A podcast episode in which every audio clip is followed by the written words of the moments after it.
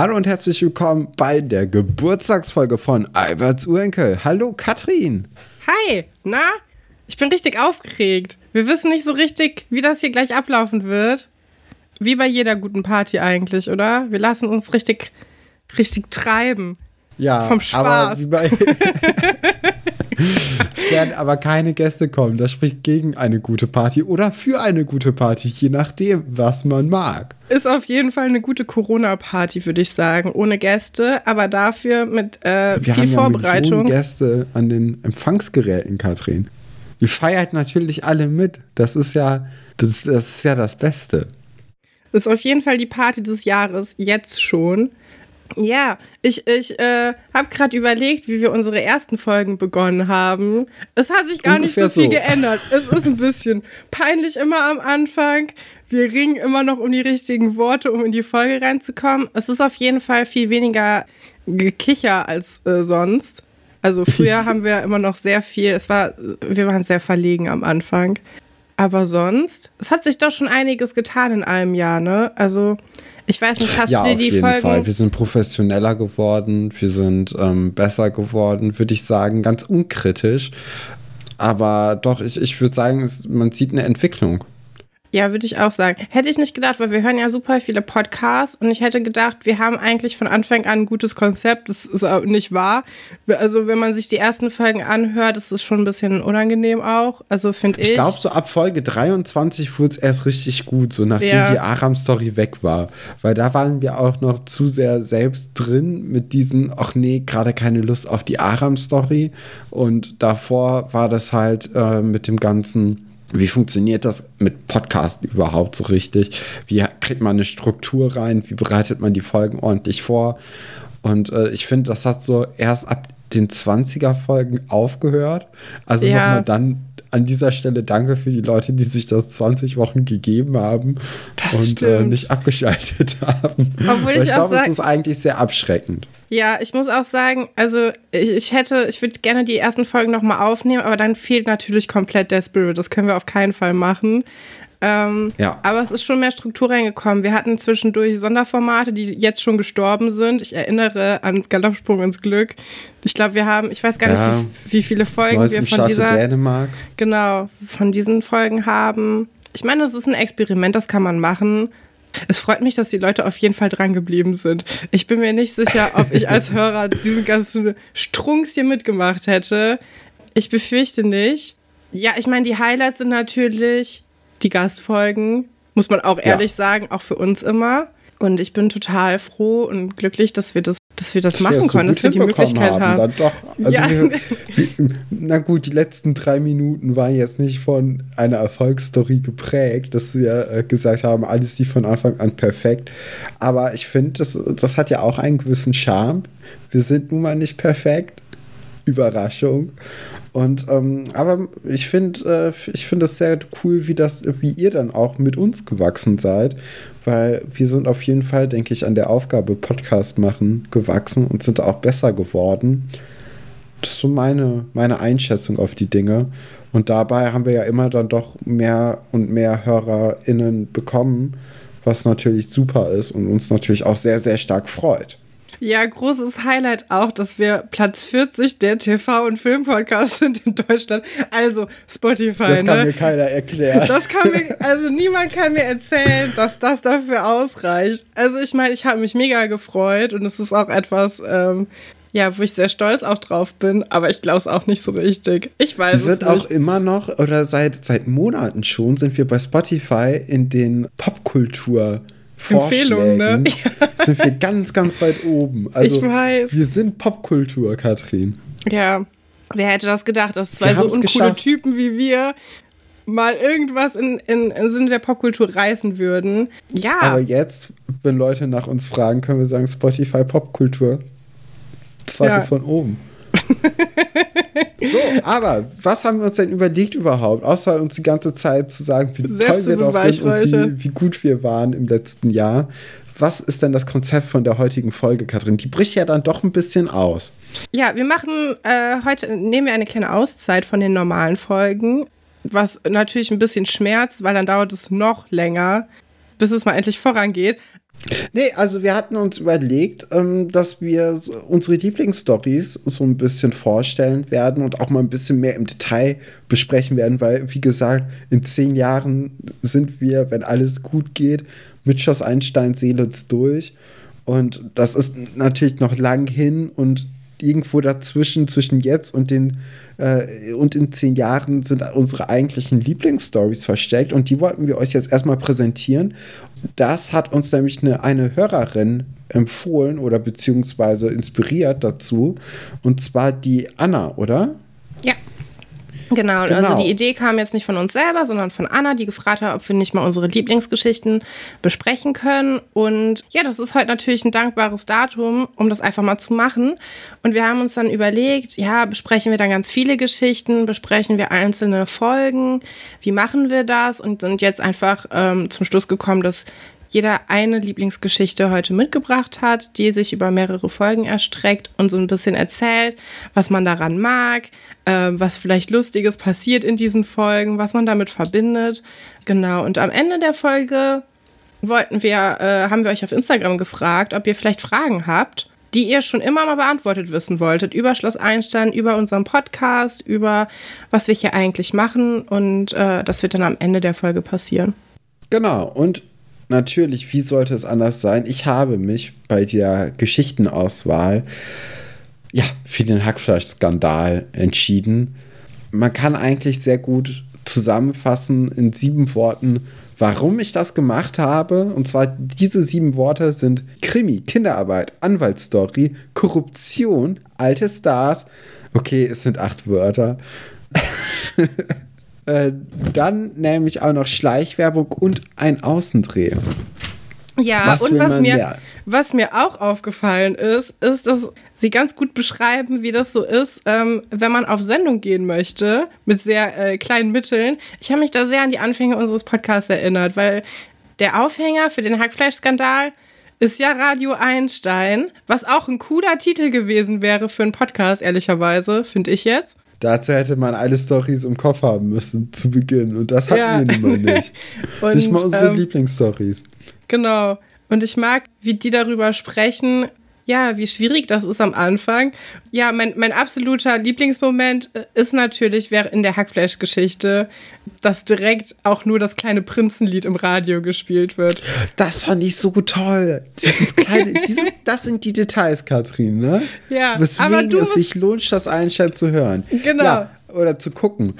Ja, die, die Geschichte beginnt natürlich damit, dass Doro und die ganze Kurz- und Kleinstein-Redaktion nicht so richtig begeistert sind von ihrem Format, weil sie nur alle vier Wochen veröffentlichen können, weil nicht Geld vorhanden ist. Und Doro hat dann die geniale Idee, eine Radiosendung zu machen, im Grunde genommen ein Podcast. Ne? Also sie macht ja nichts anderes als wir. Sie, es gibt nur einen Sendetermin quasi, es wird ja nicht durchgehend gesendet. Aber es ist live. kurz. Genau, es ist live, ja.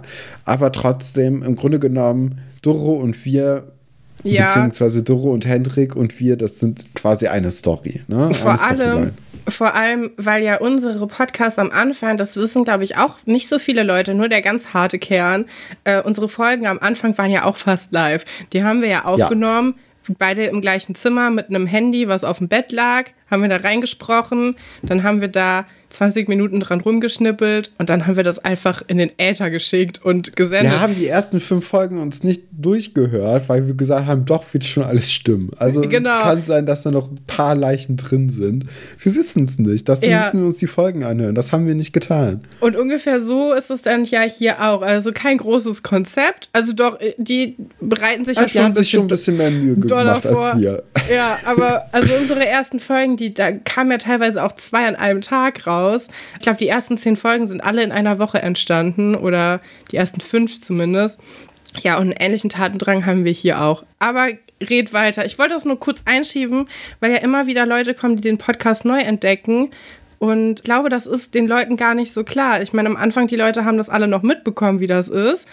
Und weil wir da ja auch noch gar keine Hörerschaft haben. Man muss ja auch erstmal Leute daran kriegen, das zu hören ja, den Leuten haben wir dann quasi persönlich Bescheid gesagt, dass es jetzt eine neue Folge gibt in zehn Minuten circa müsste das hochgeladen sein. So war das am Anfang. Da hatten wir noch keinen Eigentlich festen ziemlich Tag. cooles Konzept. Doch, Genau. doch. So, jetzt ist es so, Doro ist auf der Suche nach einer Story, die man gut bringen kann in ihrer Radiosendung, während sich Max so ein bisschen um die Technik kümmert. Was anscheinend gar kein Problem ist, sind die schwierigen Sachen, wie zum Beispiel Mikrofone und Mischpult zu bekommen, weil das liegt einfach mal so rum. Man kennt's. Das ist ja Typisch. vielleicht noch übrig von, dem, von der Bandgeschichte von Alberts Ja, Enkel. bestimmt, bestimmt. Ein Nachlass von äh, Alexandra, Pascal und Buddy.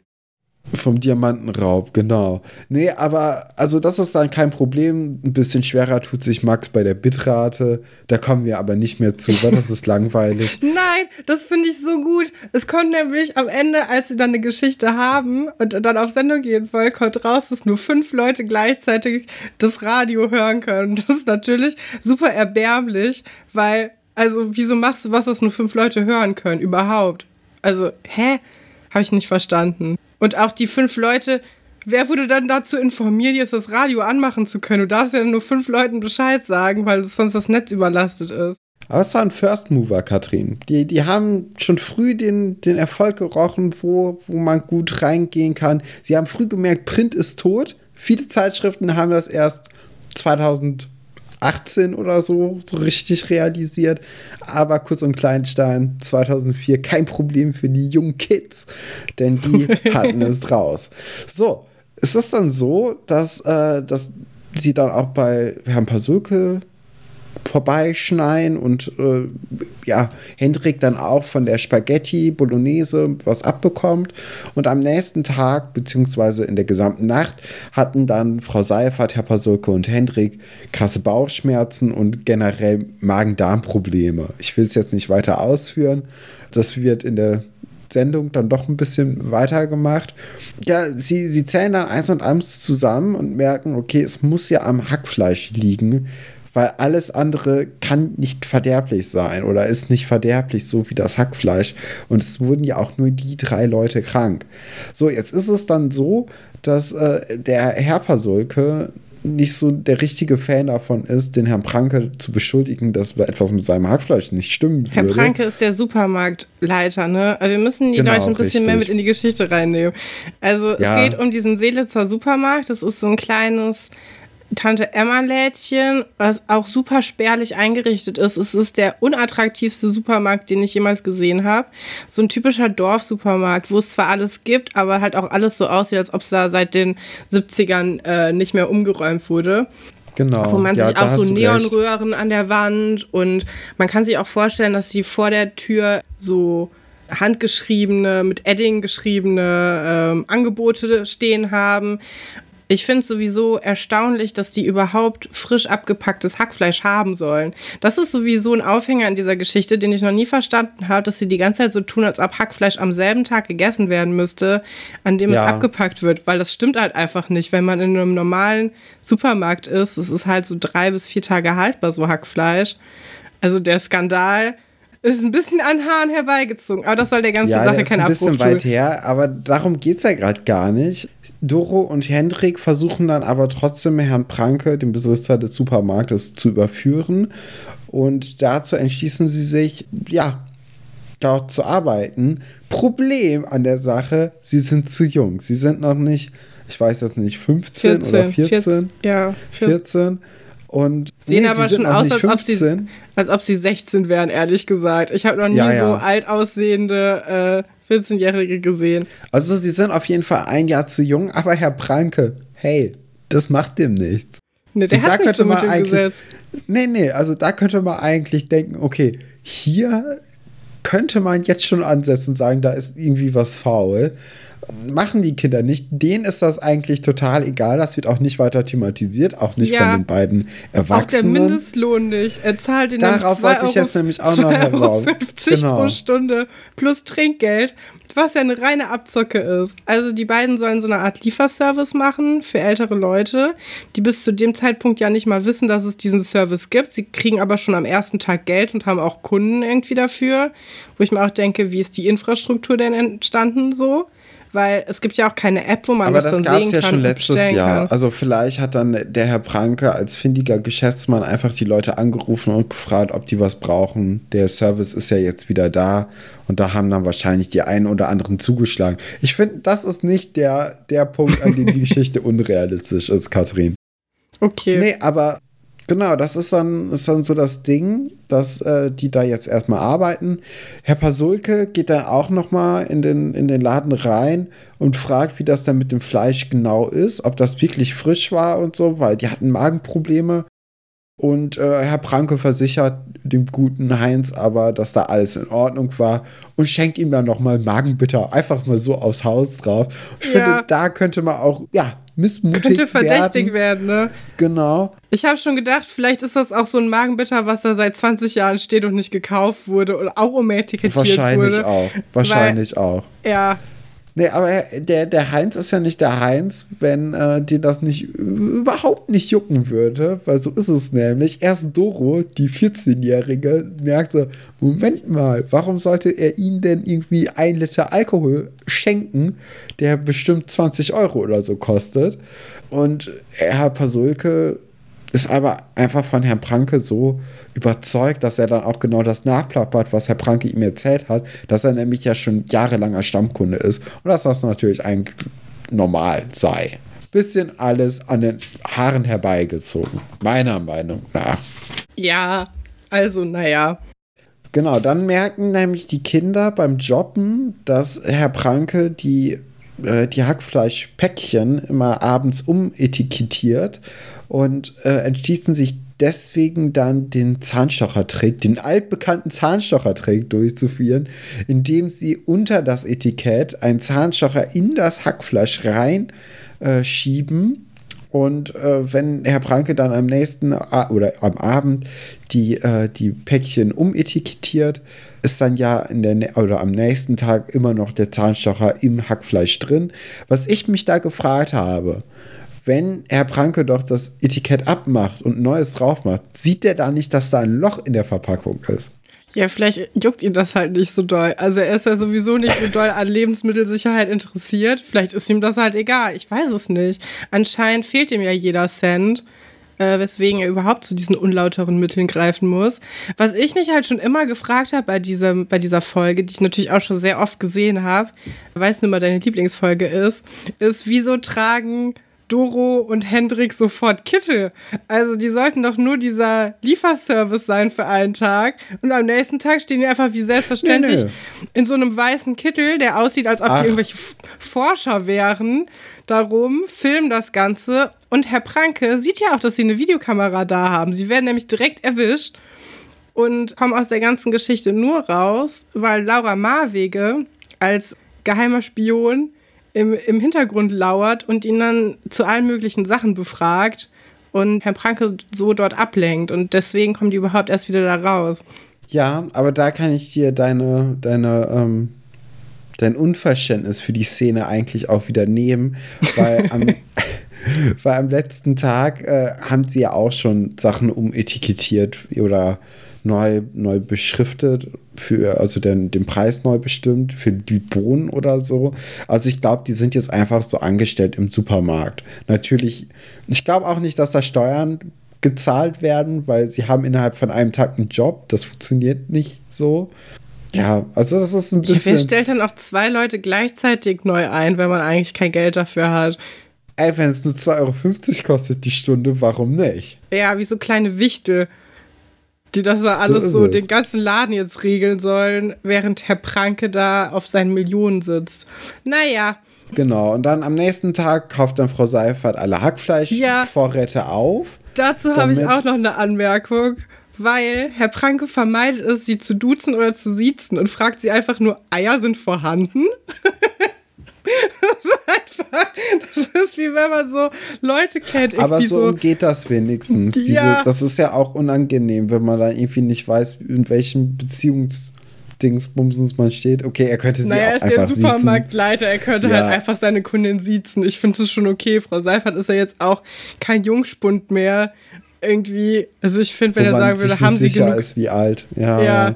Nee, aber es ist ja auch egal, Katrin, das hat uns gar nicht zu interessieren, weil dann geht es erst richtig los.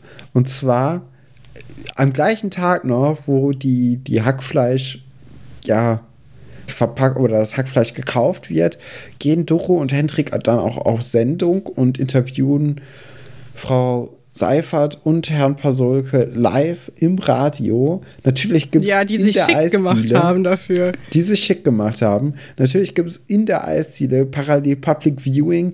Die Presse wird hinzugezogen. Es wird auch noch vorher eine Pressekonferenz äh, im, im, ja, im Lokalfernsehen gegeben wo dann ein bisschen Ja, da muss ich auch noch mal kurz mit dir drüber reden, weil Hendrik hängt sich viel zu sehr an diesem coolen Spruch auf, den sie sich da überlegt viel haben. Viel zu sehr, wenn sie es genau wissen also, müssen. Radio Einstein. Genau. Das ist also das, ist so nervig. In diesen 30 Sekunden fällt viermal das, wenn sie es genau wissen wollen. Und da denke ich, also die haben doch überhaupt keinen journalistischen Standard da. Die sind genauso wie wir. Ne, und der Film bei diesem Regionalfernsehen, die filmen ja dann die beiden auch, während sie da diesen coolen Spruch äh, erzählen. Und in dem Moment kommt Pino im Hintergrund rein und balanciert so eine Ananas durchs Bild, wo ich denken würde, naja, wenn man das halt jetzt so senden würde bei, keine Ahnung, so einer Lokalsendung, dann würde man doch das nochmal drehen und dann gucken, dass der Hintergrund irgendwie ruhig ist oder dass da mehr passiert, aber nicht so merkwürdig. Also Ach, Katrin, das Lokalfernsehen, das ist nicht so wichtig am Abend ist dann halt die Show. Und was da auch natürlich auch eine super Sache ist, wir sehen nochmal Alexandra, die dann ja. in ihrem Studentenzimmer oder so nochmal diese ja. Radiosendung Enttäuschend eingerichtet. Das ist Studentenzimmer ja. von Alexandra, da steht, also es sind Plastikrosen im Hintergrund. So eine komische, also man sieht, dass sie einfach irgendwelche Requisiten genommen haben, die sie noch hatten. Irgend so eine Hand, so eine Modellierhand und ein Jimi Hendrix Poster, was wir auch schon kennen. Das ist nämlich auch noch im Fundus. Das hing nämlich früher, glaube ich, bei Vera im Zimmer. Oder im Proberaum, bin ich mir nicht sicher. Aber eins von, also Überall. wir kennen dieses Jimi Hendrix Poster schon. Dann sehen wir auch noch Philipp, wie er von zu Hause die, äh, die Sendung verfolgt. Also das ist natürlich auch toll, weil man da noch mal so eine Nostalgie reinbringt und sagt, okay, Radio verbindet die Menschen, das Einstein verbindet die Menschen und im Grunde ja. genommen Alberts Urenkel verbinden die Menschen, nämlich wir machen das, Katrin. Herr ja, Pranke Philipp Nee, kurz Philipp noch. Philipp hält nämlich sofort Doro und Hendrik für ein Pärchen. Das ist das Einzige, was er sagt. Er sagt, also sagt direkt so, oh, sind die jetzt zusammen oder was? Das ist das Einzige, was er zu diesem, zu dieser Show sagt. Das ist das, wofür er halt brennt. Menschliche Beziehungen. Man kennt Philipp halt, ne? Ja. Also Anna hat ihn anscheinend ähm, gebrochen. Philipp hatte doch, oh, das war doch so unangenehm, wo die mit diesen Handpuppen dann ihren ersten Kuss Bernd, haben. Ja, oh ja. Gott. Ja, ja, ja. Das, war, das waren besondere Zeiten. Ja, äh, Herr Pranke bekommt dann auch durch Frau Mell, glaube ich, mit, dass, im, äh, dass halt im Radio Einstein behauptet wurde, dass das Hackfleisch nicht frisch sei, sondern altes Hackfleisch, äh, das nur umetikettiert wurde, wäre und äh, ist dann auch wutentbrannt sofort in, im Foyer des Internates ja. und ruft dann auch Herrn Dr. Stolberg zu sich und möchte direkt das Internat verklagen. Nee, er ruft ihn nicht zu sich, er schreit ja, einfach er am schreit, Spieß. Ja, ach komm, Katrin, du weißt doch, was ich meine. Stell dir mal vor, du würdest einfach in so eine Schule reinlaufen, dich in die Aula stellen und einfach einmal laut schreien. Also wer macht denn sowas? Du kannst einfach zum Direktor gehen. Ja, aber er ist wütend. Kann man ja verstehen. Ja. Das ist ja rufschädigend. Hat er sich natürlich auch hart erarbeitet. Ich fände es eigentlich auch interessant, warum die nicht gesagt haben: Ach ja, übrigens, mit Mindestlohn, hm, schwierig, sieht er nicht so genau. Und ach ja, wir sind gar nicht 14 oder 15 und er wusste das und wir haben trotzdem einen Job bekommen. Ist zwar nett, aber nicht so cool eigentlich. So. Das Schloss Einstein-Internat bekommt dann auch Post von der Anwaltskanzlei Stumpf und Stiel. Finde ich auch eine coole Sache eigentlich. Ein guter und, Name. Ähm, und fordern dann 5000 Euro Schadensersatz und eine Gegendarstellung soll auch noch über das Internetradio gesendet werden. Und Kinder haben aber auch gleichzeitig ein Verbot von Herrn Dr. Stolberg bekommen, dass sie doch bitte keine Sendung mehr senden dürfen. Ja. Weil nach dieser fulminanten ersten Sendung zieht Herr Dr. Stolberg dann doch erstmal die Reißlinie. So. Ist, ist ein Skandal für mich. Ich finde, Herr Dr. Stolberg sollte sich auf die Seite der Kinder schlagen. Mhm. Das ganze Lehrerzimmer ist auch nicht auf Herr Dr. Stolbergs Seite. Nee, auf keinen Fall. Ja, selbst, also Frau Galwitz und selbst Herr Dr. Wolfert sind da sehr skeptisch und halten eigentlich zu den Kindern und sagen auch, dass äh, Herr Stolberg irgendwie feige ist. Was ich eigentlich ganz ja. cool finde. Und ich bin auch sehr enttäuscht von Herr Dr. Stolberg, muss ich jetzt auch mal sagen. Also nicht mal da hört es auf. Ich weiß gar nicht, wieso ich den jemals sympathisch fand. Er verkackt es einfach immer wieder. Ja, ich weiß natürlich, wir wissen natürlich nicht, wie das finanziell im, im Schloss so ist. Ne? Es so, ist ein weil, Internat, komm. Ja, aber trotzdem, also mal kurz 5000 Euro plus Anwaltskosten hat man nicht unbedingt rumliegen als, als Schule. Und äh, ich glaube, Herr Dr. Stolbeck hatte einfach einen sehr, sehr harten Blick auf die Finanzen und sieht da auch so einen kleinen Skandal für die eigene Schule auf sich zukommen. Vielleicht auch, dass er verklagt wird, weil er ja verantwortlich so in etwa ist. Nicht Nadja, die die Erzieherin ist, sondern er als Leiter vielleicht sieht er dann auch seinen eigenen Ruf so ein bisschen in Gefahr und duckt sich deswegen da so sehr, sehr hart durch. Vielleicht ist Herr Dr. Stolberg auch einfach mit Herr Pranke befreundet. Der ist ja auch mit diesem Pferdetyp da befreundet. Vielleicht ist Herr Dr. Stolberg einfach mit jedem Kriminellen, der jemals in diesem Dorf gelebt hat, irgendwie per Du. Alte Studienkollegen, Herr Pranke, Herr Dr. Stolberg. Vielleicht kenne ich sich ja von früher. Vom, hier, wie heißt nochmal? Goldener Hirsch. Das könnte sein, ja. Kann sein. Herr Pranke bekommt dann aber auch so ein bisschen in, in der Bevölkerung im Dorf mit, dass die Sendung ihre Wirkung gezeigt hat. Denn Frau Mell zum Beispiel möchte dann doch lieber bei der Konkurrenz das Fleisch kaufen. Man kann es verstehen. Ich finde ja. überraschend, dass überhaupt noch dort eingekauft wird, wenn man dann schon kein Fleisch mehr kauft. Weil ich würde denken, okay, wenn er da trickst, wo trickst er denn noch? So, ja. weil, also das ich ist ja nur eine Sache, vertrauen. die jetzt aufgeflogen ist, aber wie gut ja. sind die Eier zum Beispiel? Dann großartige Szenen, nämlich als der Anwalt äh, von Herrn Pranke dann im Internat ist, weil der ist so ein sehr allglatter Typ, sehr ja, unsympathisch. Ne? Mhm. aber auch irgendwie so sehr arrogant und toll, also so, so ein Exzentriker dann, also so wie man sich so einen Anwalt irgendwie dann doch vorstellt, ne, in mhm. so einer für so eine Anwaltsserie eigentlich. Ich weiß nicht, ob du Suits zum Beispiel geguckt hast. Das, so so stelle ich mir das so ein bisschen vor, wie das Leben als Fernsehanwalt wäre. Und äh, so ist es dann halt auch bei Schloss Einstein.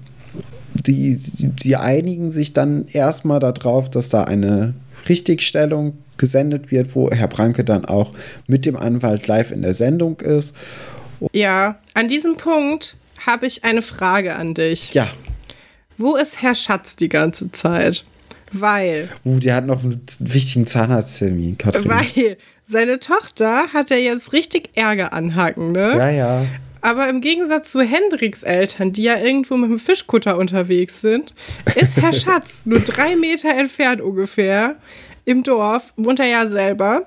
Ähm, Stimmt. Diese Frage. Das habe ich komplett vergessen. Diese Frage äh, ist sogar noch mehr angebracht, weil in meiner Geschichte, die wir gleich besprechen, mischt sich Herr Schatz nämlich in das Schulgeschehen ein, Stimmt. obwohl seine Tochter schon längst gar nicht mehr auf der Schule ist. Nein. Als Elternvertreter, Nein. als Elternvertreter, ohne dass er ein Kind auf dieser Schule hat, ist ihm das ganz Aber besonders. Ist mit Joanna noch so ein bisschen? Ja, okay, Oder das stimmt. auch nicht mehr. Doch, Joanna ist noch auf der Schule. Aber Joanna ist nicht seine Tochter. Nee, aber Okay, ja, Austauschkind. Das, das hatte ich wieder vergessen. Egal. Okay. Aber ja, mein aber Punkt trotzdem ist, wichtiges Detail. Das, da hast du recht. Ja. Wieso hat, wieso hat Herr Schatz keinen Ärger, wenn seine Tochter den Supermarkt verleugnet, aber ähm, Herr Dr. Stolberg schon? Merkwürdig. Da hat man das, das nicht merkwürdig. so richtig durchdacht. Ja. Ja, bei der Richtigstellung bietet dann Doro aber auch den Herrn Anwalt und Herrn Pranke Hackbällchen an die vermeintlich aus dem Supermarkt. Von, was ein guter Trick. Was ein guter Trick von Herr Pranke stammen. Und als der Anwalt gierig zuschlagen möchte, unterbricht Herr Pranke ihn dann doch noch mal und flüstert ihm dann etwas ins Ohr und die beiden beraten sich. Und da kommt dann raus, dass der Anwalt doch richtig beschissen ist, weil er handelt auf einmal nach Moral und sagt, nein, ich kann sie jetzt nicht mehr vertreten, wir verzichten auf alles. So machen sie, was sie wollen. was ein schlechter Anwalt, oder? mein Klient, der, der mich bezahlt hat oder der mich bezahlen wird, der wird all ihre Forderungen natürlich umsetzen. Gar kein Problem. Und ja, damit endet die Geschichte. Wo ich mir auch so gedacht habe, was dachte denn der Anwalt? Als ob die Kinder sich das einfach nur zum Spaß ausgedacht haben. ist doch klar, dass da irgendwas dran ist. Also, hä? Wie ja, vor allem ist das ist ja auch denn? total egal. Also, das ja. ist doch. Ob der ja, jetzt schuldig ist oder nicht, der soll ja, seinen Job machen. Hat, hat den Anwalt eigentlich nicht zu interessieren. Ja, finde ich nee, auch und super. Und dann ist nämlich dann auch noch Doro provokant ein Hackbällchen, was natürlich dann dazu führt, dass wir alle wissen, die waren gar nicht von Herrn Prankes Hackfleisch. Und Herr Pranke ist dann auch noch mal richtig fuchsig, weil er merkt, dass er reingelegt wurde. Und das ist doch die perfekte Geschichte eigentlich, die perfekte Schloss-Einstein-Geschichte. Ja. Nur Highlights. So, ja. was will man denn sonst noch machen? Es ist eine Mischung aus Klamauk, ein bisschen Krimi und es ist auch irgendwie Anwaltsgeschichte. Es hat auch irgendwie, ähm, ja, es ist so unbedarft, unbekümmert irgendwie. Aber es ist total egal, aber voll wichtig und ja. spannend, ja. Ja, fand ich auch. Was mich, was mich auch überzeugt hat, äh, sind die Filmtricks, die hier genutzt wurden, um die Panik in Herr Prankes Augen zu sehen. Also wir arbeiten hier mit verschiedenen Winkeln, wir arbeiten mit Zoom, wir arbeiten mit Verfärbung des Bildes. Und sowas liebe ich auch, wie Schloss Einstein immer mal wieder neue Kameratrends ausprobiert hat und sich auch nicht gescheut hat, die, äh, die zu benutzen. Also ja, ja wahrscheinlich sind dann nochmal junge Leute reingekommen ins Team, die nochmal irgendwie mehr Schwung reinbringen wollten. Ja. Und dann hat also, man sie gelassen und dann hat man gesehen, dass es nicht gut war und dann wieder aufgehört damit. Dieser irre Blick, ne, das gab es doch auch damals immer, wenn, wenn danach ist doch oft äh, Relax gelaufen.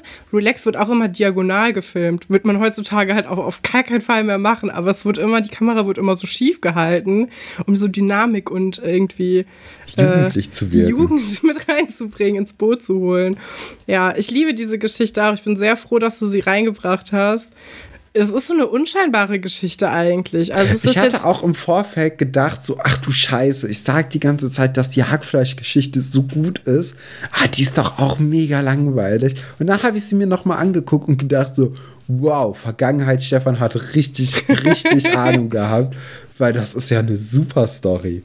Ja, äh, willst du noch kurz sagen, welche Folgen das sind ungefähr, damit das war, man sich den äh, angucken ab Folge 253, da ist das dann mit der, mit der Schülerzeitung, dass das nicht so cool ist. Und ab, glaube ich, 254 fängt das dann richtig mit dem Hackfleisch an. Ja, es ist eine, wirklich eine gute Geschichte.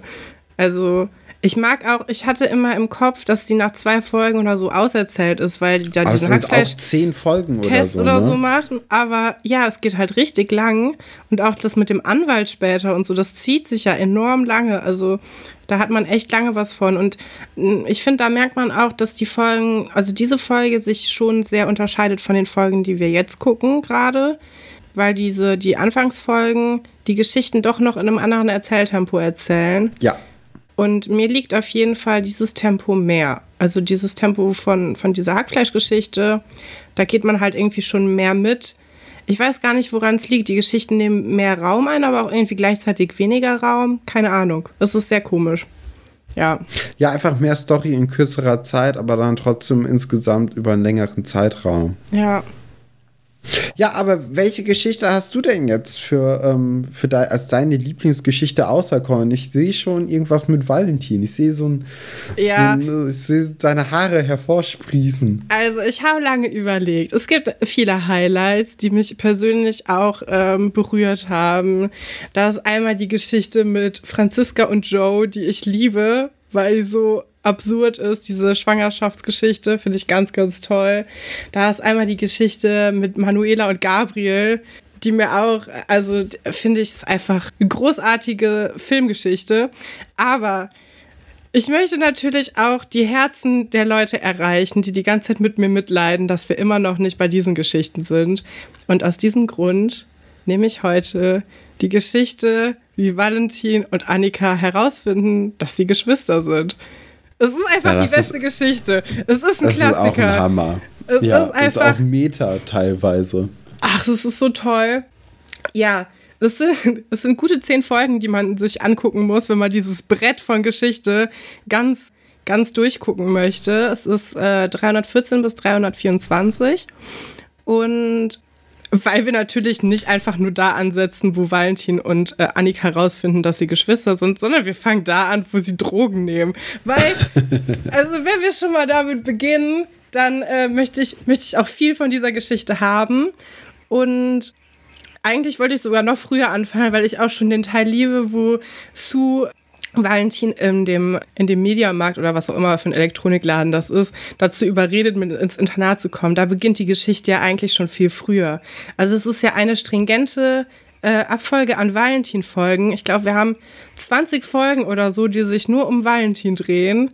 Es ist einfach das Allerbeste. Er wird als nicht. großer Player etabliert, ne? Ja, ja. Das ist schon, also man, man merkt direkt, okay, die wollten dem richtig viel Zeit geben.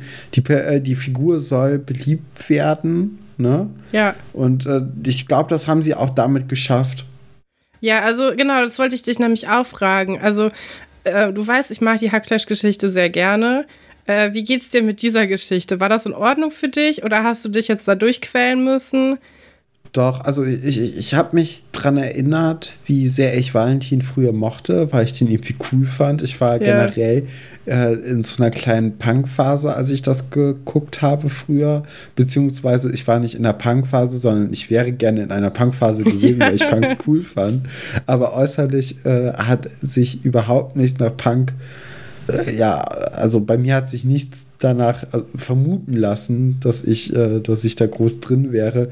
Und auch was meine Musik angeht. Ich glaube, zu der Zeit habe ich die Ärzte gehört. Das war der größte Punk-Einfluss, den ich so wirklich hatte damals.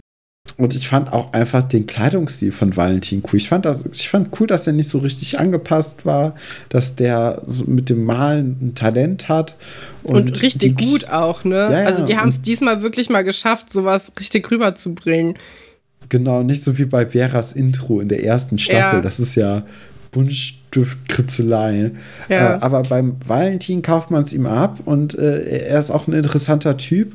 Und natürlich auch mit dieser Drogengeschichte direkt am Anfang hat man natürlich auch einen sehr, sehr starken Einstieg. Und dem ganzen Schulschwänzen sowieso natürlich, was ja auch davor äh, ein großes Thema war. Das ist ja perfekt eigentlich. Ja, und es werden auch Vorurteile abgebaut, habe ich so das Gefühl. Hatte Aber ich überhaupt nicht das Gefühl. Ich hatte das Gefühl, hier werden Vorurteile einfach geschaffen. Nur, also, es ist, das ist ja unglaublich schlimm, was da abgeht gleich. Aber da kommen wir ja noch zu, Katrin. Ja, ich muss die, die Hörer ein bisschen, äh, HörerInnen, ein bisschen mitnehmen, ähm, denn wir beginnen, genau, wir beginnen quasi in der Mitte von etwas. Also wir kennen Valentin schon, er hat jetzt schon ein paar Tage im Internat verbracht. Es stellt sich heraus, dass er nicht so gut in der Schule ist, wie er sein sollte und er soll sitzen bleiben. Ja, und auch vor allem wegen dem ganzen Schulschwänzen, ne? Ja, ja, genau. Also der, der war halt monatelang nicht in der Schule.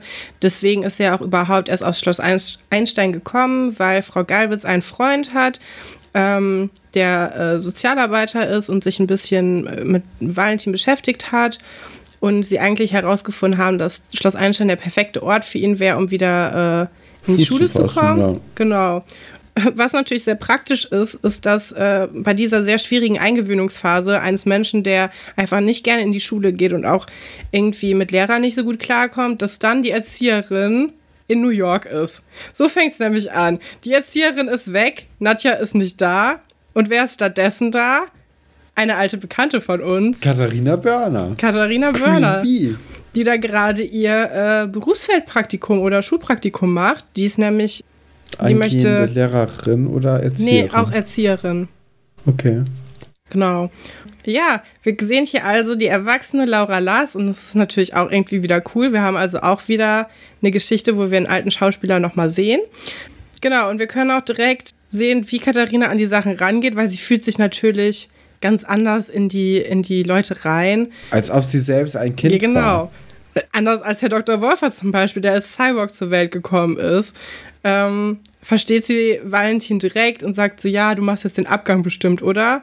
ja, Valentin hat halt wirklich keinen Bock, er will halt wirklich gehen und äh, Katharina kann ihn nur davon abhalten, indem sie äh, fragt, ob er nochmal was für sie zeichnet. Während er dann zeichnet, sprechen unterschiedliche Leute auch mal mit ihm, vor allem Tessa, zu der er ja von Anfang an einen ganz guten Draht hatte. Man merkt auch, da knistert es schon ein bisschen.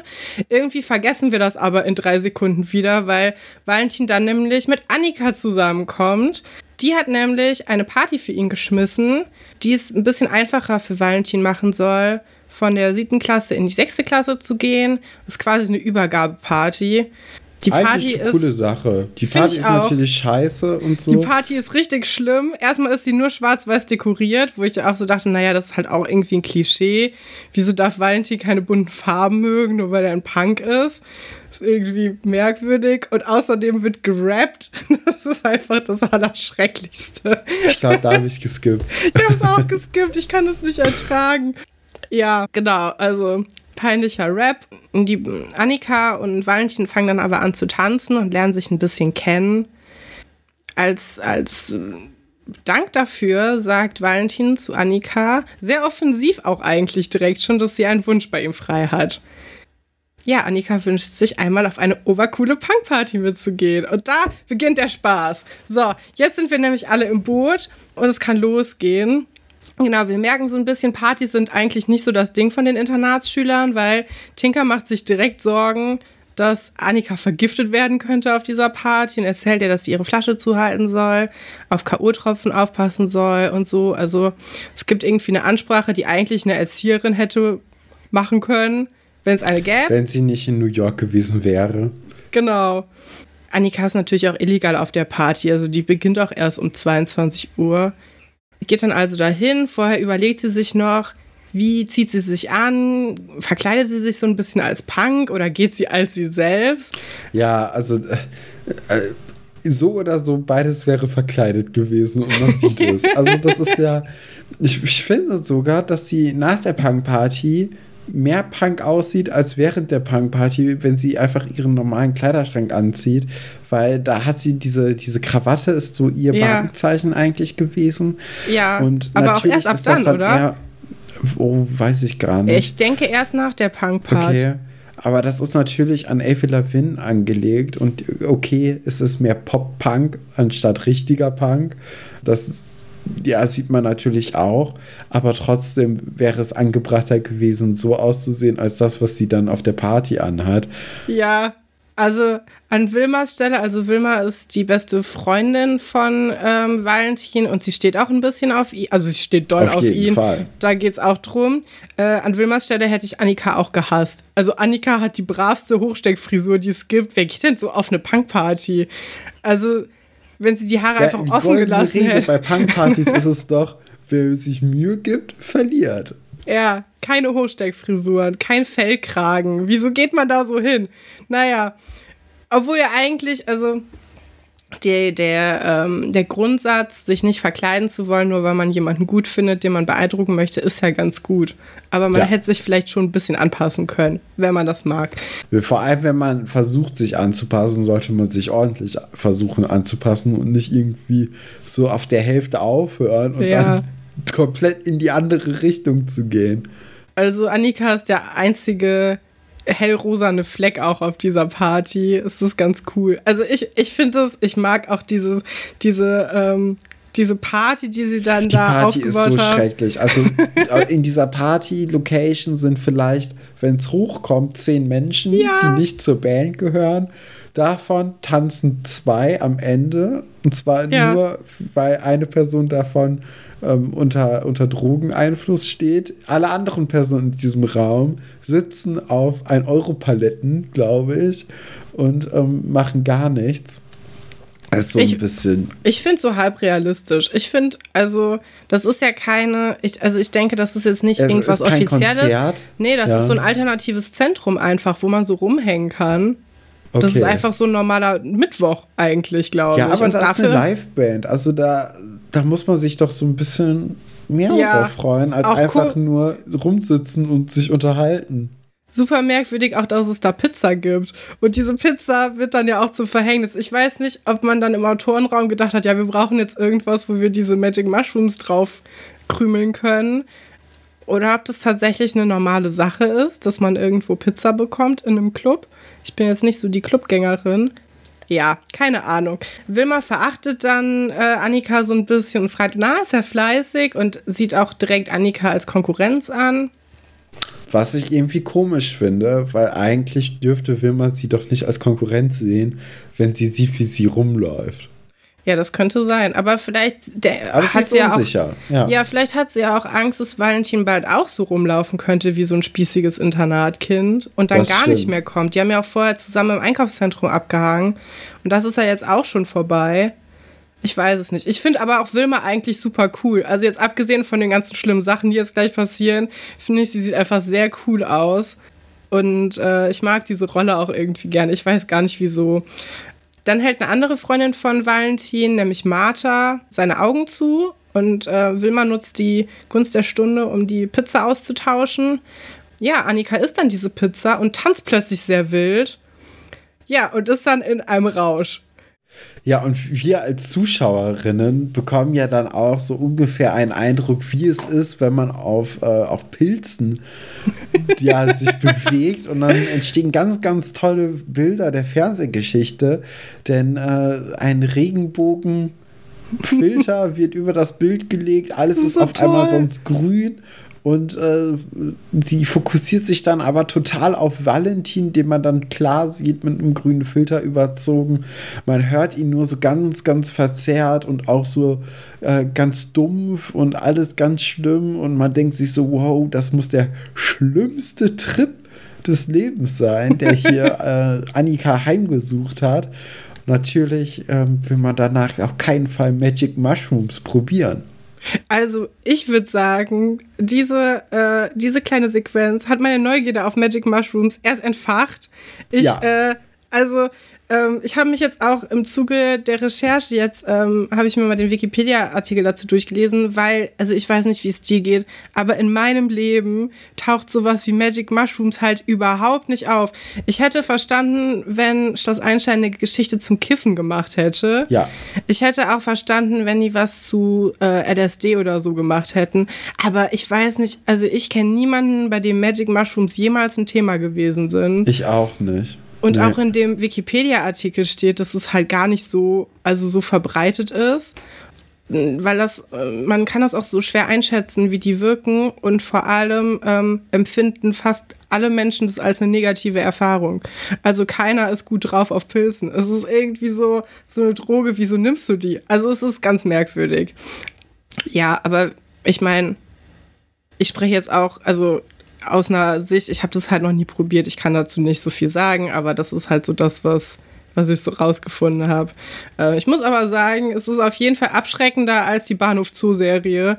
Vielleicht hätten die auch mit diesen Kameratricks arbeiten sollen. ja, Valentin und Annika kommen dann vollkommen zerstört morgens wieder ins Internat rein. Die wollten ja eigentlich nachts schon wieder zurückkehren, aber Annika ist umgekippt und Valentin hat sich erstmal Zeit genommen, sie wieder aufzubauen. Annika sieht wirklich sehr zerstört aus, aber auch irgendwie ein bisschen punkiger. Also es hat auf jeden Fall ganz gut funktioniert, äh, ihre Transformation. Vielleicht ist das der Trick von Wilma. Ja, vielleicht ist das ihr Trick. Ich weiß es nicht. Ja, und sie laufen halt direkt in die Person rein, die du an dem Tag auf keinen Fall treffen willst, nämlich Herrn Dr. Wolfert. Er glaubt ihnen auch nicht, dass sie gerade nur kurz spazieren waren was ich verstehe. Sie sehen nämlich nicht so aus, als ob sie erst seit einer Stunde wach sind, äh, sondern eher länger. Ja, Annika wird dann ins Büro zitiert und soll Herrn Dr. Stolberg mal anhauchen. Riecht aber nicht nach Alkohol, hat ja auch keinen getrunken. Ja. Und äh, fällt dann schon wieder um in so einen Stuhl rein, der da äh, ganz gut gestanden hat dafür, dass sie dann da reinfallen kann. Ja, und Valentin beteuert auch, dass er mit Drogen nichts zu tun hat, weil er Drogen scheiße findet. Genau, Was ja schon, aber die, ja. genau, aber die anderen, die unterstellen Valentin halt, dass er die Person wäre, die ihr Drogen gegeben hat.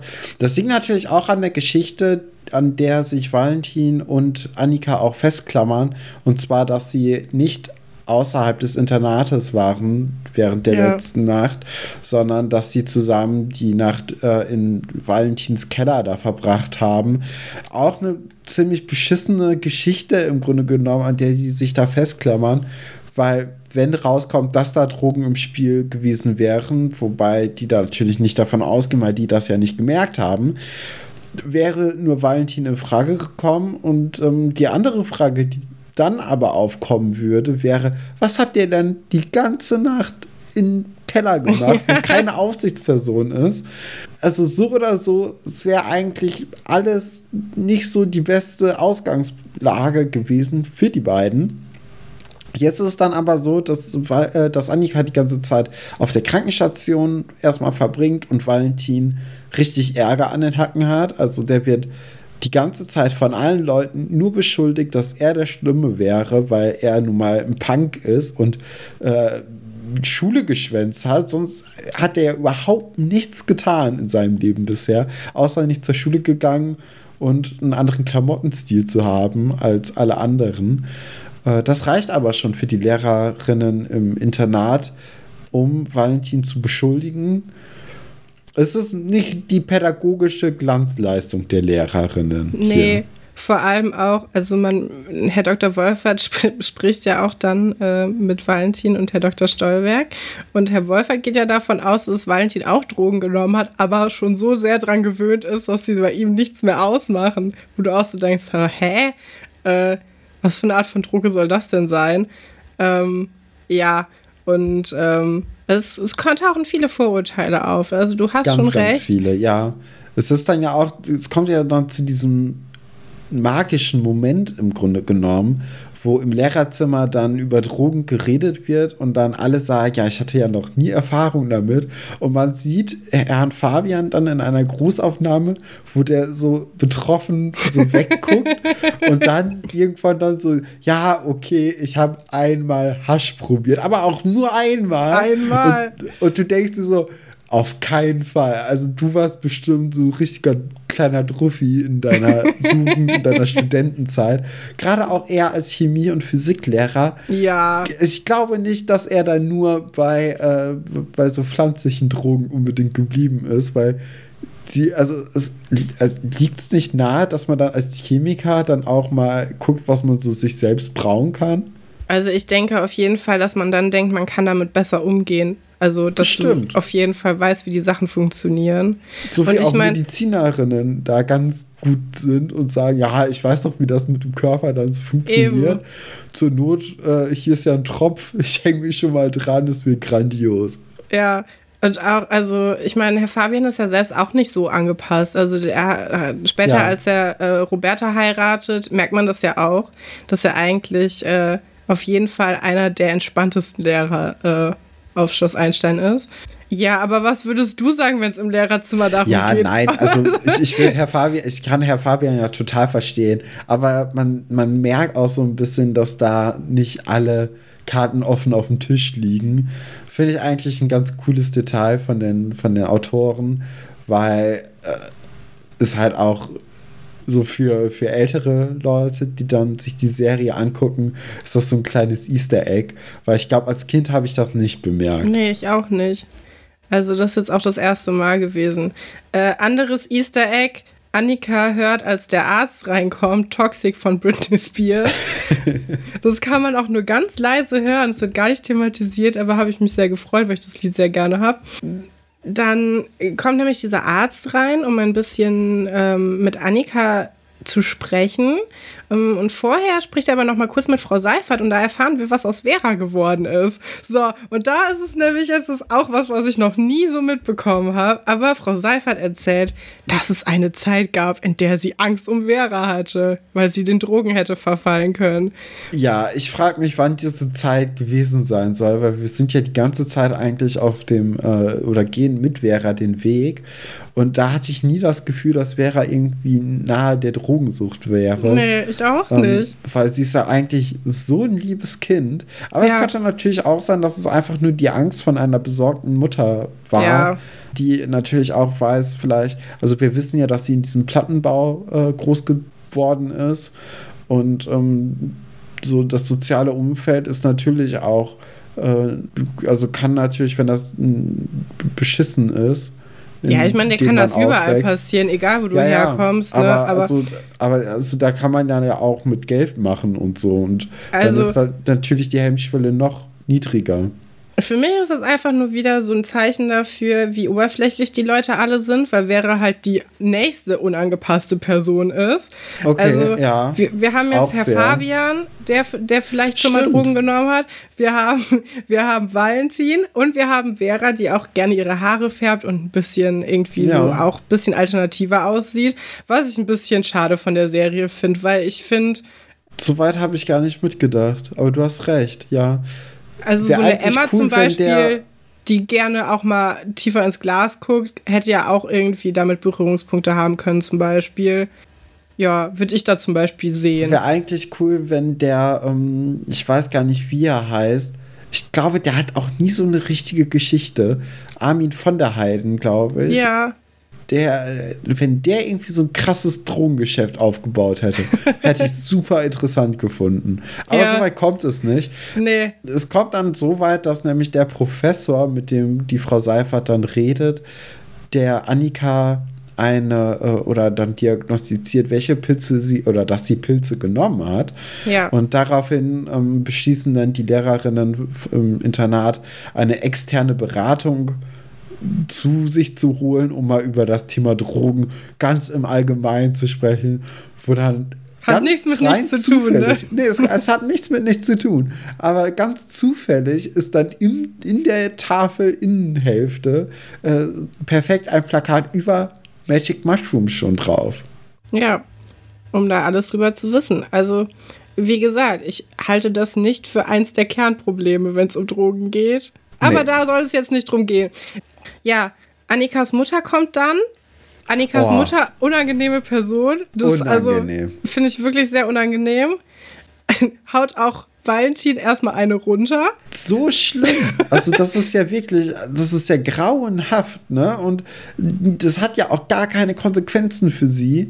Das ist ja, es ist ja einfach nur furchtbar. Stell mal Ja. vor, irgendeine eine fremde Frau kommt zu dir und schlägt dir ins Gesicht. Ja, also ich finde auch, das ist äh, auf jeden Fall eine beeindruckende Szene. Auch ohne Beweise, alles. Also, das sind ja einfach nur Anschuldigungen, die jetzt hier Valentin erfährt. Valentin kriegt ja auch Strafen auf. Der hat ja jetzt auch erstmal Hausarrest und alles. Ja, weil er ja gesagt hat, sie war nur spazieren und Herr Dr. Stolberg sagt so richtig gemein, so ja, spazieren gehen mit dir ist ja wohl ziemlich gefährlich, dann sollten wir das erstmal unterbinden. Wo ich auch so dachte, boah, also Es, ja. du Hund.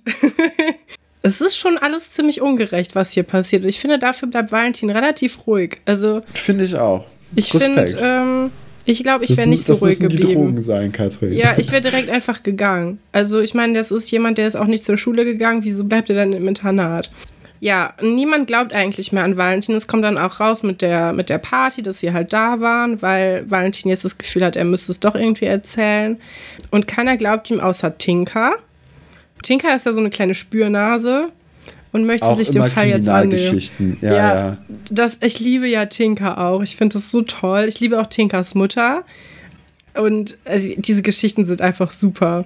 Zusammen legen sie halt Wilma rein. Also sie machen das dann so, dass sie sie ins Internat bestellen und dann beschatten und gleichzeitig können alle in der Schülerbar mithören, ähm, dass Wilma dann Genau zugibt, das gleiche eigentlich wie bei der Hackfleisch-Story. Auf ein- Also da, die technischen Sachen, die da einfach rumstehen, ne? Also die finden einmal kurz eine Videokamera, die per Funken Live-Bild in die Schülerbar senden kann. Ja. Wer hat das denn mal kurz so eben irgendwo rumliegen? Also das ist ja, Ja. total unrealistisch.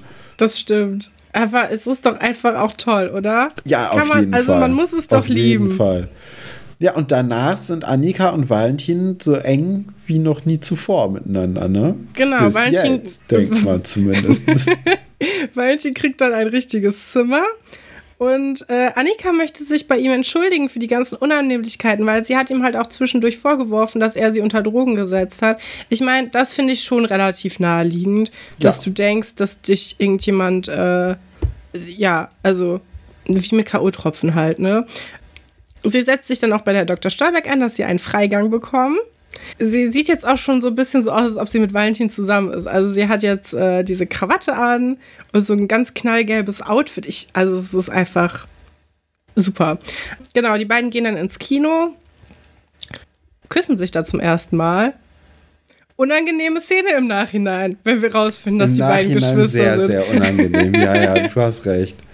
ähm, ja, und beschwingt von diesem, von diesem Kuss ähm, bastelt Annika dann eine Collage. Ich hatte erst kurz Angst, dass es eine Collage ist, die um Valentin geht, weil es ist so eine Herzcollage, ganz viel Pink und so, wo ich dachte, oh Gott, bitte, also bitte lass es keine Liebeserklärung sein. Aber ist es nicht, ist eine äh, Geschenk zum Hochzeitstag für ihre Eltern.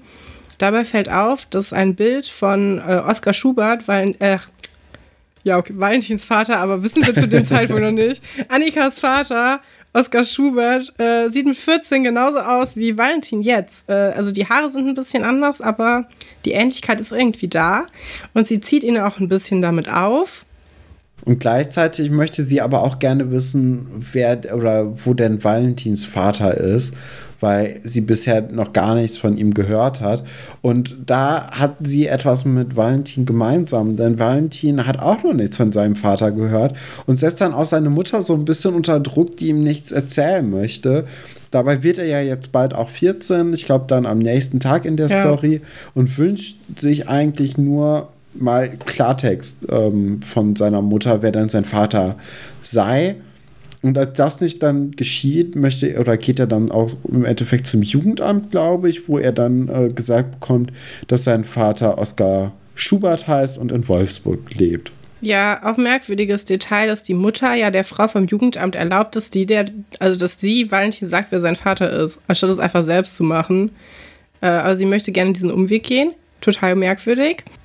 Und dann kommt eine, es ist eigentlich eine ganz schöne Szene, dass die, ähm, also Valentin äh, lädt Annika dann ein und äh, fragt, was sie machen soll. Und Annika sagt, ja, ich würde gerne mal mit dir schick essen gehen.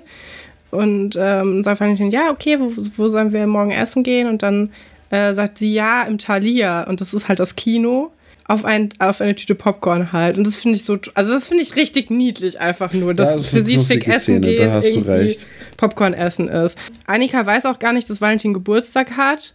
Als es dann rausfindet bei Herr Fabian im Unterricht, der das ziemlich cool macht mit diesen Wunderkerzen, fängt sie an, dann sehr hektisch was zu häkeln. Aber das geht jetzt viel zu doll ins Detail rein. Auf jeden Fall, am Ende des Tages landen die beiden dann bei äh, Annikas, ach Quatsch, Valentins Mutter in der Wohnung und wollen da zusammen was kochen, nämlich Nudeln mit Mayonnaise, Paprika und Ketchup und Fertigsoße.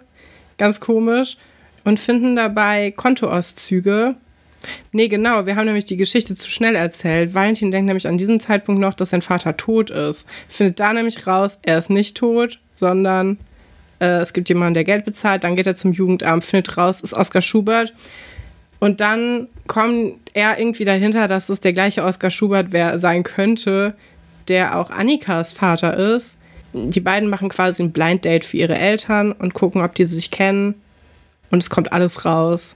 Annika und Valentin sind Geschwister. Oskar Schubert ist richtig heiß, muss man auch mal sagen. richtig attraktiver Typ. Ähm, Gleichzeitig ist die Szene mega unangenehm, weil ähm, Irene, also die Mutter von Valentin, ja eine Affäre von äh, Oskar Schubert war. Und die beiden dann zum ersten Mal darüber sprechen und dann auch irgendwie merken, dass sie gegenseitig irgendwie sich das verzeihen sollen. Und dann wollen alle zusammen in Urlaub fahren, was auch super komisch ist. Ja die Geschichte löst sich sehr merkwürdig aus. Also ja, das Ende der Hackfleischgeschichte. Das ist ja auch egal im Grunde genommen. Es geht ja eigentlich nur um diesen, diesen Twist, dass die halt am Ende Geschwister sind. Und ich glaube, das sagt dann auch Emma, dass es eigentlich so wie in so einer, in so einem, äh, in so einer Soap ist und ja. total unrealistisch und alles. Und das finde ich eigentlich dann noch diese, ja, diesen versöhnlichen Abschluss fast schon, weil das ist dann einfach so, okay, uns ist bewusst, dass das halt total Hanebüchen ist. Ja. Aber es, wir wollten, wir hatten jetzt Bock auf diese Geschichte. Das, das hat irgendwie hier gepasst. Und ich sehe auch, dass das hier irgendwie gepasst hat, weil welches andere Geschwisterpaar hätte es sonst geben können, außer Annika und Valentin. Und es hat natürlich trotzdem, diese Geschichte ähm, hat Wiedererkennungswert. Ne? Also man, man weiß direkt, so bei Valentin, gibt es eigentlich zwei Geschichten. Einmal halt äh, das mit dem, ähm, äh, mit der, mit der Sch Schwester oder mit der Halbschwester ja. und halt alles mit Tessa. Aber das sind genau. eigentlich so die Stories von Valentin. Und das finde ich eigentlich sehr cool oder beziehungsweise sehr interessant. Nicht unbedingt cool, sehr interessant. Ich liebe das. Also ich finde, mein Herz ist direkt aufgegangen. Ich habe mich auch am Ende wieder aufgeregt, weil ich finde es total großkotzig von Familie Schubert, die anscheinend ein Ferienhaus besitzen direkt Valentin da einzuladen, während die Mutter von Valentin zwei Jobs haben muss, als Putzkraft da versucht, irgendwie über die Runden zu kommen. Und Familie Schubert hat anscheinend so viel Geld, dass sie zwei Häuser haben. Also das finde ich sehr merkwürdig. Ich meine, wir wissen, dass der äh, Oscar die Alimente bezahlt und wir wissen auch, dass Irene selbst nicht wollte, dass Oscar Kontakt mit Valentin hat. Aber es ist schon komisch irgendwie, dass die eine Familie so viel Geld hat und die andere so wenig.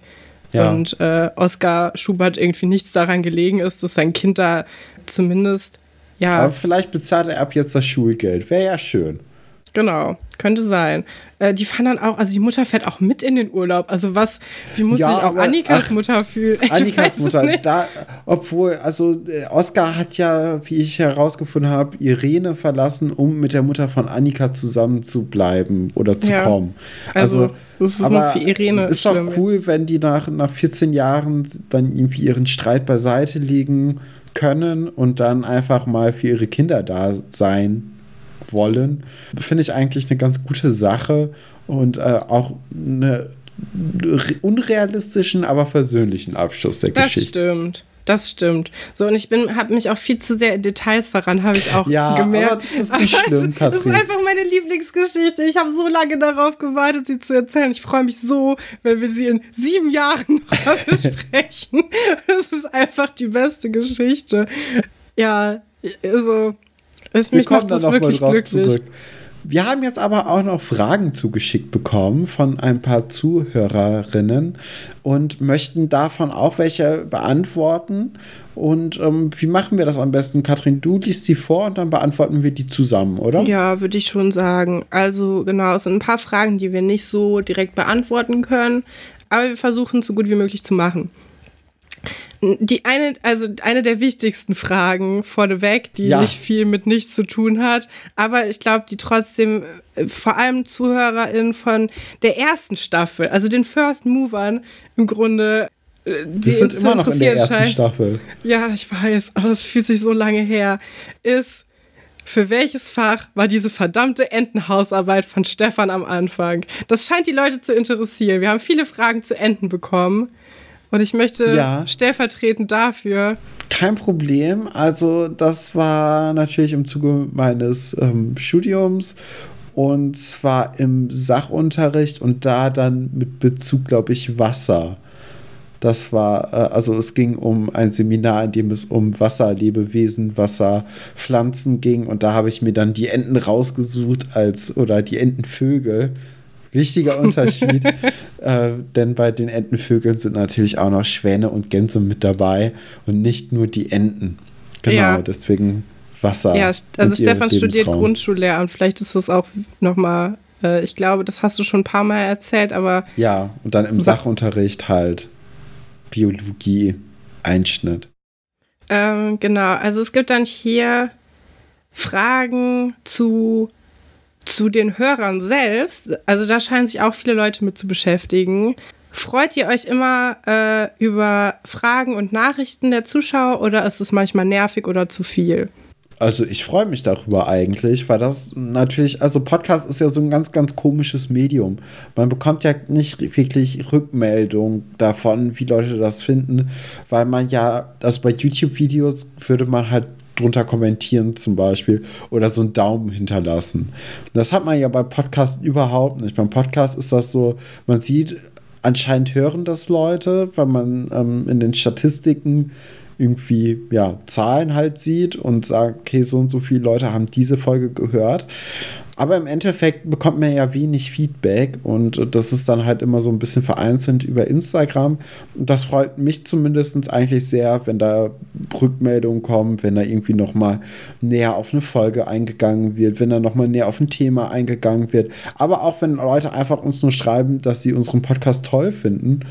Also so Lob hört doch jeder gerne und äh, das ist dann ja auch hier nicht anders, oder? Wie siehst nee, du das? Also ich als die Person, die ja äh, die Sachen oft auch filtert und äh, die auch manchmal Sachen schickt, weil ich mich ja größtenteils um die äh, sozialen Medien und um das, Au also den Außenauftritt kümmert, würde auch sagen, also ich habe mich jetzt noch nie, äh, also ich meine, guck mal, wenn ich die Nachrichten nicht lesen wollen würde, dann könnte ich sie auch einfach ignorieren. Ich finde es total toll, wenn uns Leute schreiben und ja. ich finde es auch, äh, also es, es, berührt einen halt auch. Es gibt natürlich auch Tage, wo dann halt, wo man irgendwie für Klausuren lernt oder so, wo man dann denkt, so, oh Gott, ich muss noch einen riesigen Stapel abarbeiten hier an, an Anmerkungen, aber eigentlich freut man sich da immer drüber und das ist ja auch äh, nimmt ja auch nicht viel Zeit in Anspruch und es ist auch irgendwie schön.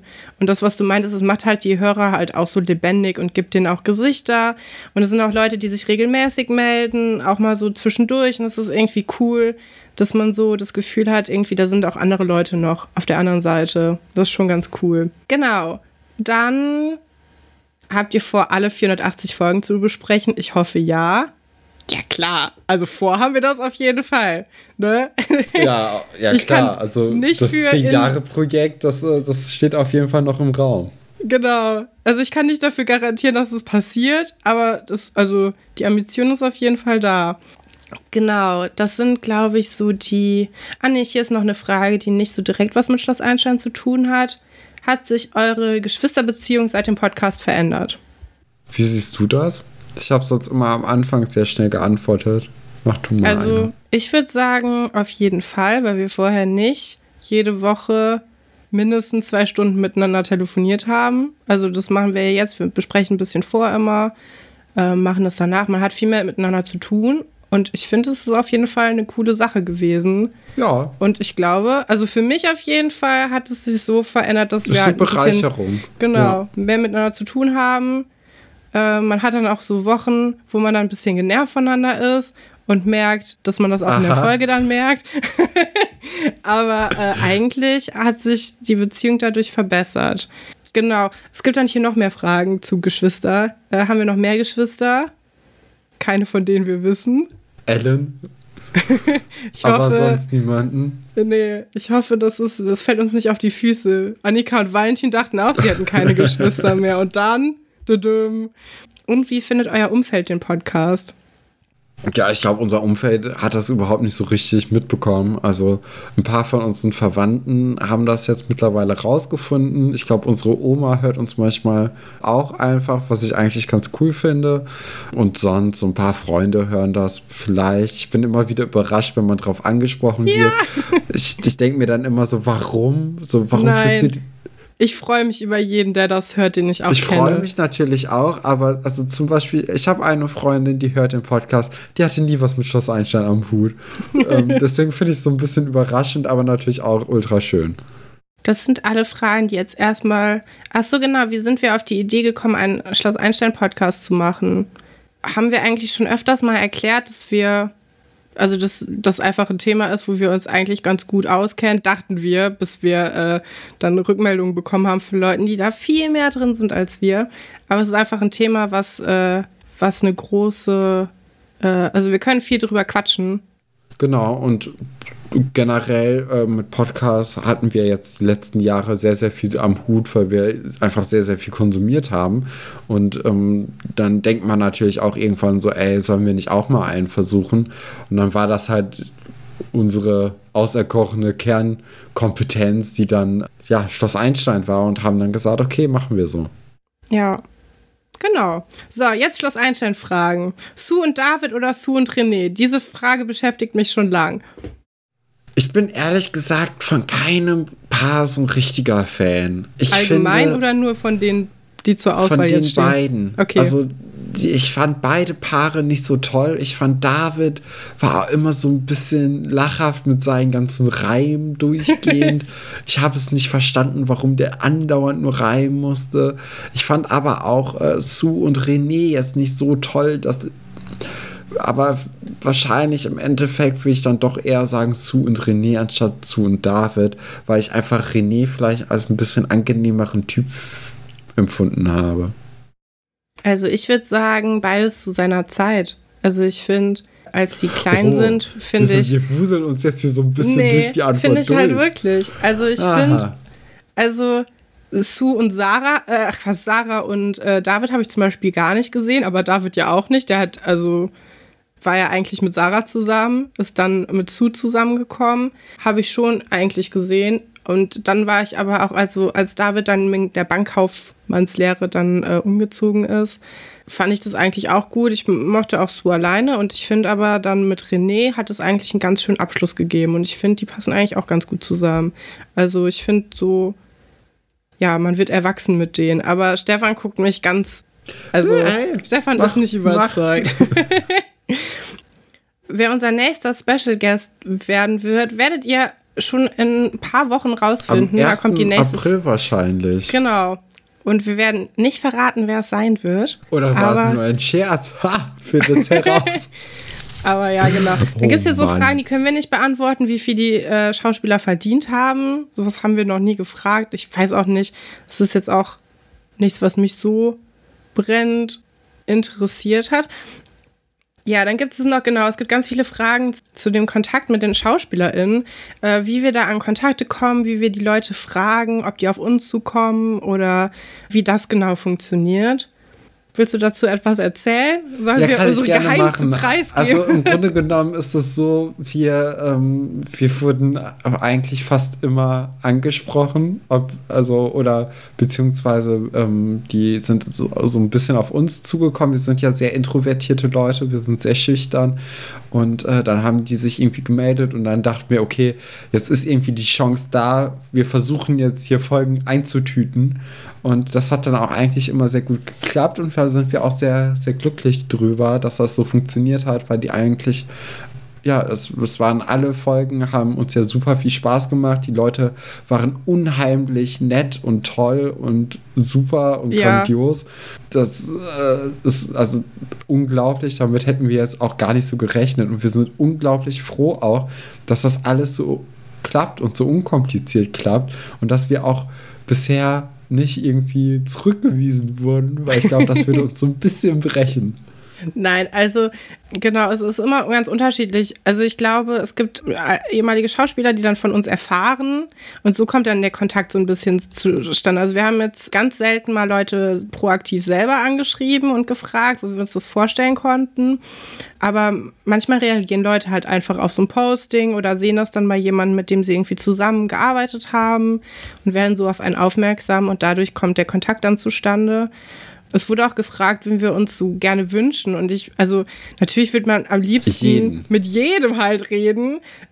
Also das ist schon ganz cool. Ich bin aber auch ganz glücklich darüber, dass wirklich bisher jeder, mit dem wir gesprochen haben, einfach eine mega coole Person war. Also das ist ja etwas, das ist jetzt nichts, was ich sage, um mich einzuschleimen oder so. Es ist, ich bin einfach überrascht darüber, weil ich schon gut, sehr viele, alles, ja. ja. sehr viele Gruppenprojekte gehabt habe in meinem Leben oder irgendwelche Sachen, wo man mit fremden Leuten zusammenarbeiten muss. Und wir kennen uns ja vorher nicht. Und ich habe noch nie zufällig so viele angenehme, zuverlässige, liebe, nette Menschen, mit denen wir uns viele Stunden unterhalten haben. Müssen wir vielleicht auch mal dazu sagen. Genau. Also, das ist, wir machen vorher immer ein Vorgespräch, um uns kennenzulernen, um zu gucken, ob das überhaupt passt, ob man Lust darauf hat, dass man sich ein bisschen kennenlernt, weil für ähm, die Schauspieler sind wir ja ganz fremde Leute und ich meine, für uns sind es ja auch fremde Menschen. Wir kennen die Rolle, aber wir kennen ja den Menschen dahinter nicht. Und damit ihr in dem äh, Podcast, den man dann später hören kann, das Gefühl habt, dass, dass wir irgendwie auch wissen, was wir da machen und auch irgendwie schon so ein bisschen einen Plan haben, worüber man sprechen kann, machen wir mal ein Vorgespräch. Ja, da lernt man sich dann ein bisschen kennen. Und ja, bisher hat auch jede jede Begegnung darüber hat unglaublich viel Spaß gemacht. Wir haben echt stundenlang mit Leuten gequatscht, waren selten kurze Treffen nur. Wir haben eigentlich auch mit allen Leuten mehr oder weniger Kontakt noch äh, zwischendurch. Und da freut man sich natürlich drüber, wenn das für alle Leute eine angenehme, angenehme Erfahrung ist. Und ich hoffe, dass es für die, für die Darsteller dann genauso angenehm ist wie für uns. Genau, ja, da kann man eigentlich nicht mehr viel hinzufügen. Genau, und ich glaube, dann sind wir auch schon durch. Durch, genau, was, ach so, ja, hier, so eine Frage, die hat gar nichts mit Schloss Einstein zu tun, aber ist vielleicht auch einfach nur so interessant zwischendurch. Was sind neben Schloss Einstein unsere Lieblingsserien? Oh, mach du mal, ich muss mal kurz überlegen. Also ich gucke sehr viel Fernsehen leider. Nö, nicht leider. Ich bin eigentlich ganz glücklich damit. Vor allem jetzt so im Lockdown ist eigentlich ganz gut, wenn man so viele introvertierte Drinbleiber äh, äh, Hobbys hat. Ich gucke gerne, ähm, was gucke ich denn? Ich mag gerne Desperate Housewives, gucke ich gerade. Ich mag gerne Sex Education, habe ich letztens geguckt. Ich mag auch gerne, großer Fan von Türkisch für Anfänger. Was gucke ich noch gerne? Ich gucke gerade. Desperate Housewives. Desperate Housewives gucke ich sehr gerne. Bei mir ist im Moment oder auch eigentlich Oldtime ähm, hoch im Kurs Scrubs auf jeden Fall. Also ich bin großer Scrubs-Fan. Ja, Scrubs mag ich äh, auch. Dr. House habe ich früher auch sehr, sehr viel geguckt. Oh ja. Aber auch äh, Fleabag ist eine Serie, die ich unglaublich gerne gucke. Und auch Game of Thrones jetzt so, die in den letzten Jahren mich begleitet hat.